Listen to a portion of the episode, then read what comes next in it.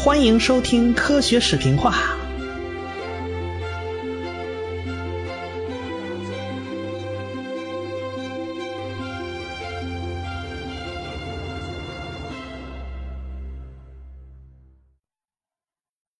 上文书说了，巨维叶并不同意拉马克的学说啊。拉马克不是说用进废退吗？说生物是会进化的吗？哎。而且一看这拉马克也不属于自己阵营啊，不是自己一伙的啊，他是前边布封的继承者呀，所以居维叶就开始动用自己的手腕和人脉去打压这个拉马克。他呢倒是没有大喊大叫的去反击拉马克学说啊，那你这一反击，不是天下人都知道有这么回事的吗？相反，这个居维叶相当的损呐，他。他一声不吭，黑不提白不提，尽量不提有这么档子事儿。说白了，他动用的手段叫封杀。拉马克不善言辞啊，说话嘴皮子不利索，这方面比巨维叶差远了。那巨维叶口才是极其厉害，但是人家拉马克能写呀，人家没事闷头在家写文章啊，写书啊。可惜的是啊。这个拉马克呀，写的所有的书啊，所有的文章啊，都很难发表出来。哎，这就是人家巨维叶厉害的地方，人家巨维叶掌握着话语权呢。即便好有论文给你发表出来了，你这个论文也没有人引用啊。如今大家都知道啊，一个论文有多大影响力，那是要看有多少人愿意引用你的论文嘛，是不是？要看引用因子的嘛。没人引用，那么你的文章就不会有几个人知道。可惜啊，这拉马克辛辛苦苦啊，在家闷头写了那么多东西，最后也只能在自己家里头放着。这拉马克闹的，唉，自怨自叹呢，还烧掉了不少手稿。我们越听越像这《红楼梦》里的黛玉焚稿啊，这是。哎，他反正那时候靠着微薄的工资，要养活一家十几口子人呢。日子过得一点都不宽裕，那拉马克没有办法呀，时不时的他还得靠卖化石来补贴家用。哎，那时候刚好啊，博物学在社会上都比较热门，很多什么有钱人呐、新兴资产阶级啊，都喜欢在家里收藏个花花草草啊，是不是？还收集个化石啊，养两条奇形怪状的宠物犬呢，是不是？所以那时候卖化石多多少少还可以挣点钱补贴家用。拉马克这一生啊，可以说是在贫穷与冷漠中度过的，尤其是晚年境遇很凄凉。一八二九年年底，拉马克病了好久，终于撑不下去了。在一八二九年年底，他就去世了。他去世以后呢，他家连一块长期的墓地都买不起，所以他女儿就租了块临时性墓地。只能买五年啊！五年以后您必须迁走。后来据说就迁到了公共墓地啊，但说公共墓地，想来也就是个乱葬岗子，差不了多少吧。所以后来拉马克的骸骨到底到了哪儿，就没人知道了。直到后来一九零九年，这都到二十世纪了，已经拉马克都去世了八十年了，在人们纪念拉马克的名著《动物学哲学》出版一百周年的时候。巴黎植物园向各界募捐，这才算为拉马克建了一块纪念碑，碑上雕刻着他女儿的话：“我的父亲，后代将要羡慕您，他们将要替您报仇雪恨。”你看这话写的，这都多大怨恨呢？这是拉马克去世了，但是他还有学生啊，还有师兄弟呀。哎，圣伊莱尔就是其中一位。这个拉马克啊。和圣伊莱尔相比啊，那是完全不一样的。圣伊莱尔他世世代代就生活在巴黎的科学世家，他们家家族中三个科学院院士，属于有家族传统的这一类啊。这圣伊莱尔自打小就接受科学训练，他岁数不大就跟着一位科学院院士啊，也就是一位矿物学家道本顿在那儿学习。这道本顿呐，特喜欢这个圣伊莱尔，这孩子真聪明。这道本顿来头可不小啊！他是布封的助手，在1744年他就已经是法兰西科学院的院士了。哎，后来他就成了布封的亲密战友，所以这个圣伊莱尔也可以算是布封这一系嫡传下来的弟子。在道本顿大力支持下，加上啊那时候巴黎闹大革命，哎，这个革命政府提拔年轻人呐啊，这个圣伊莱尔在一七九三年，他年仅二十一岁就成为了新成立的自然博物馆十二位教授之一，而且当上了动物部的主任呢。这个结果恐怕圣伊莱尔自己都有点意外，因为圣伊莱尔是以矿物学成名的，他老师就是搞矿物的嘛。他搞动物学呢，只能算是半路出家。不过这时候啊，圣伊莱尔作为法国科学界的新星，那可以算是福星高照、一帆风顺呢。那个时候，居维叶也还年轻呢。居维叶那时候刚到巴黎，还是个毛头小伙子呢，没地方住，他就跟圣伊莱尔两个人住在一起啊，合着。这居维叶跟圣伊莱尔是睡在我上铺的兄弟，那种那种啊，这个同宿舍的关系，还俩人还挺投缘，哎，后来还一起发表过论文，关系闹得特别融洽，哎，他们起点都是很好的，但是后来就不行了。后来，圣伊莱尔就跟着拿破仑远征到埃及，居维叶没去啊，居维叶就留在巴黎了，啊，然后他在巴黎就搞大发了。拿破仑出行呢？前呼后拥，带着一大帮科学家，其中就有这个圣伊莱尔。但是这个圣伊莱尔实在是不走运，到了埃及没多久，他眼睛就出问题了。哎呀，这眼睛差点快瞎了。拿破仑呢，开始还打胜仗，但是后来就被人家英国的纳尔逊海军上将给堵在埃及了。这海上的后路啊，让人给抄了。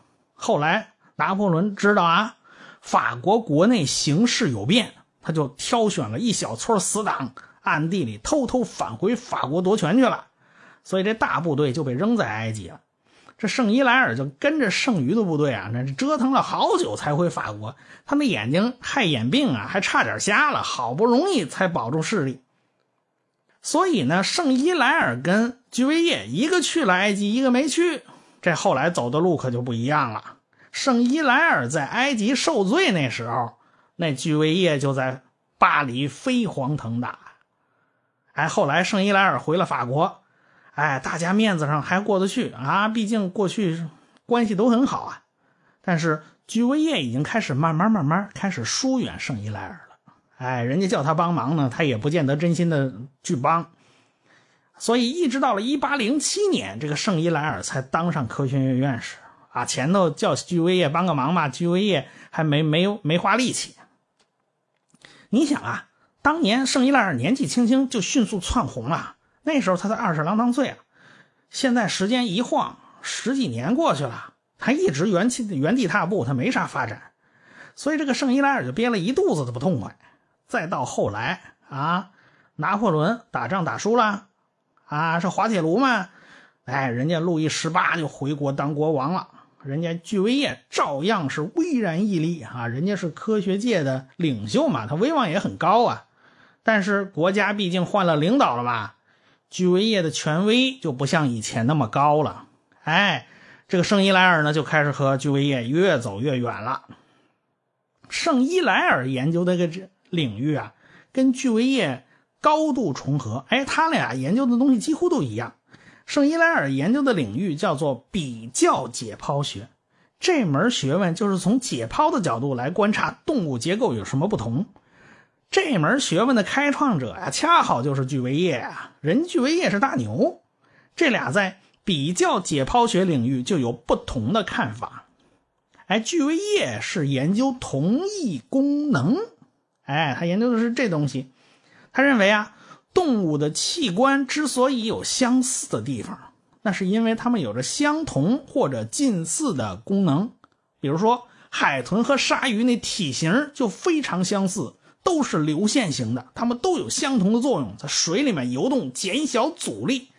哎，但是巨维叶认为，这俩呀只是偶然长得比较像罢了，它并没有逻辑上的关系。那海豚跟鲨鱼，它不是亲戚关系，没亲戚关系啊，它们都是啊，上帝造出来的，上帝就这么造的，啊，造的就很像，那你管着吗？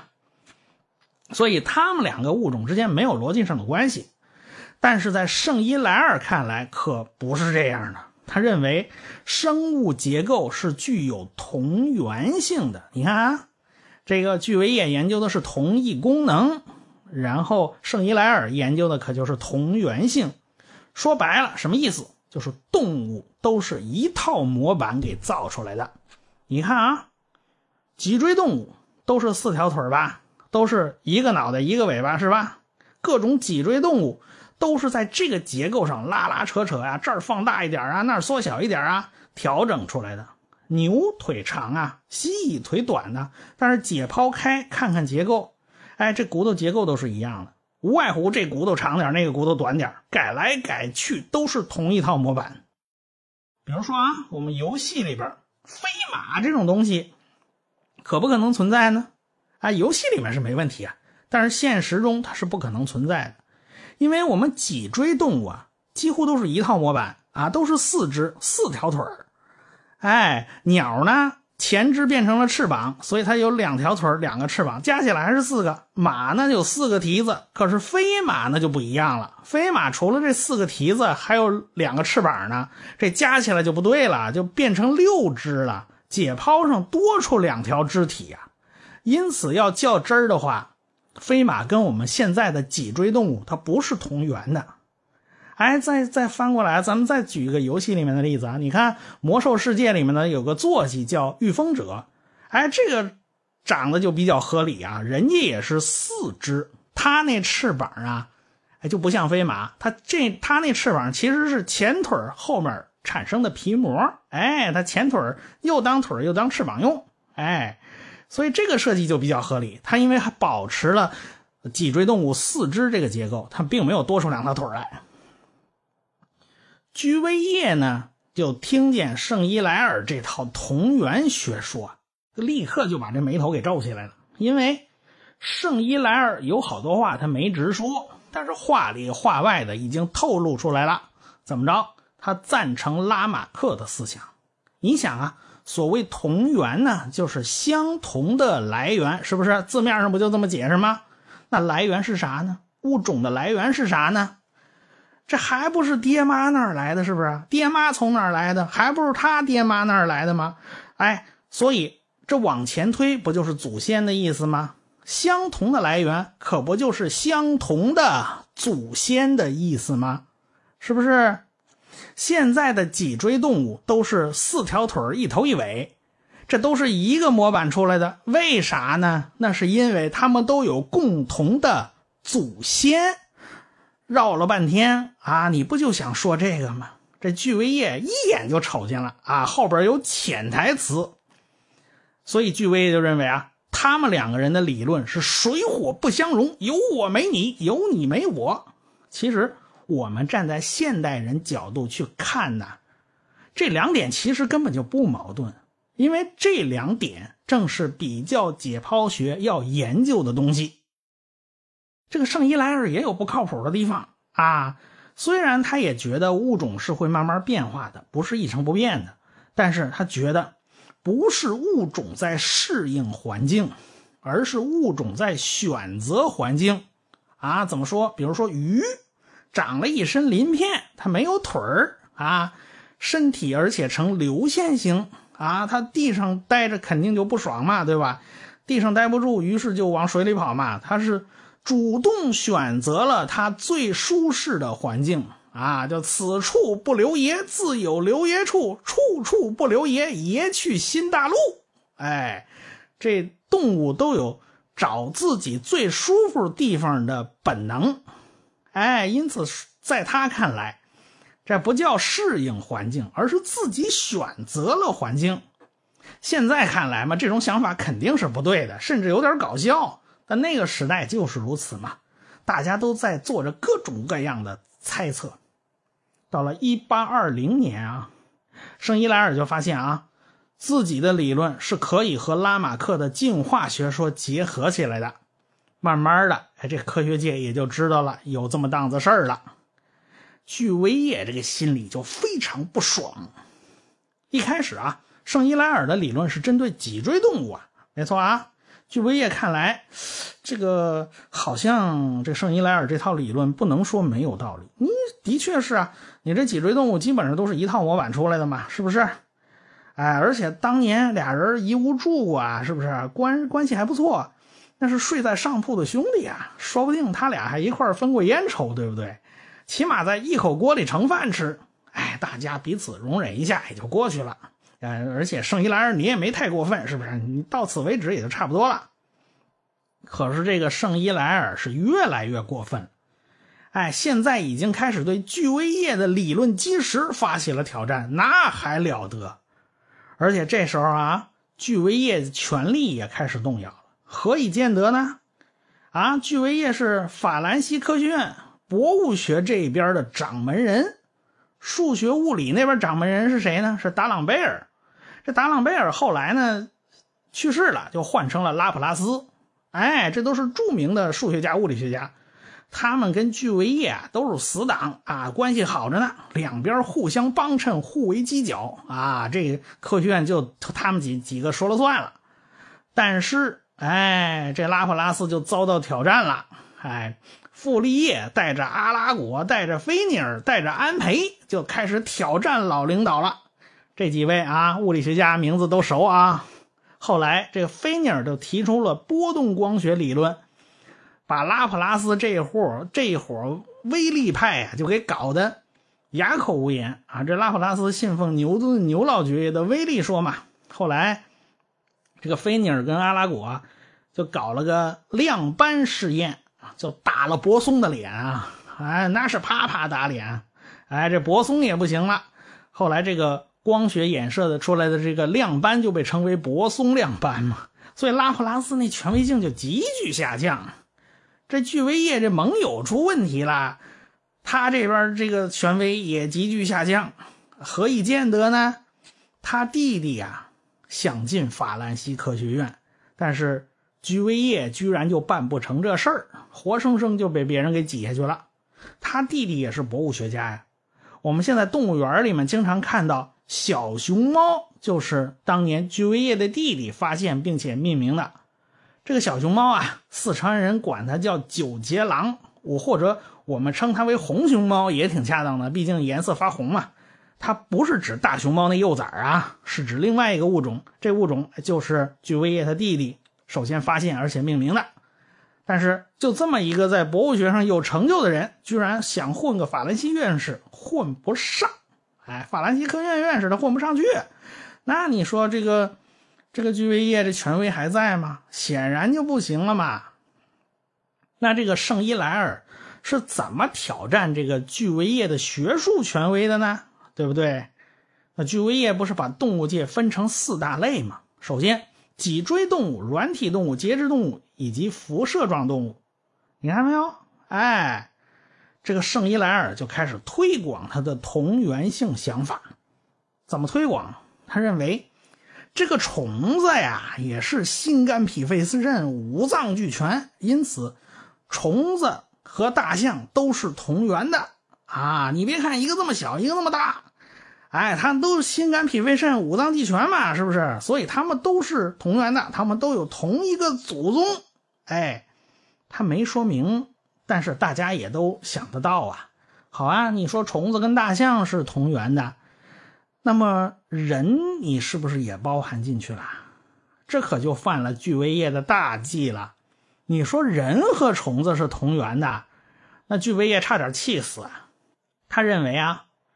这四个大的分类是根本性差别。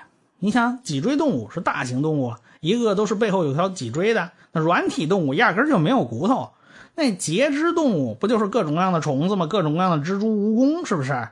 还有各种各样的虾虾米、螃蟹。这种节肢动物，那骨头是长到外边的。还有辐射状动物呢？辐射状动物就是对称的，什么海星啊之类的。哎，这种动物。他长得个个都不一样，你怎么能说他是同源的呢？是不是？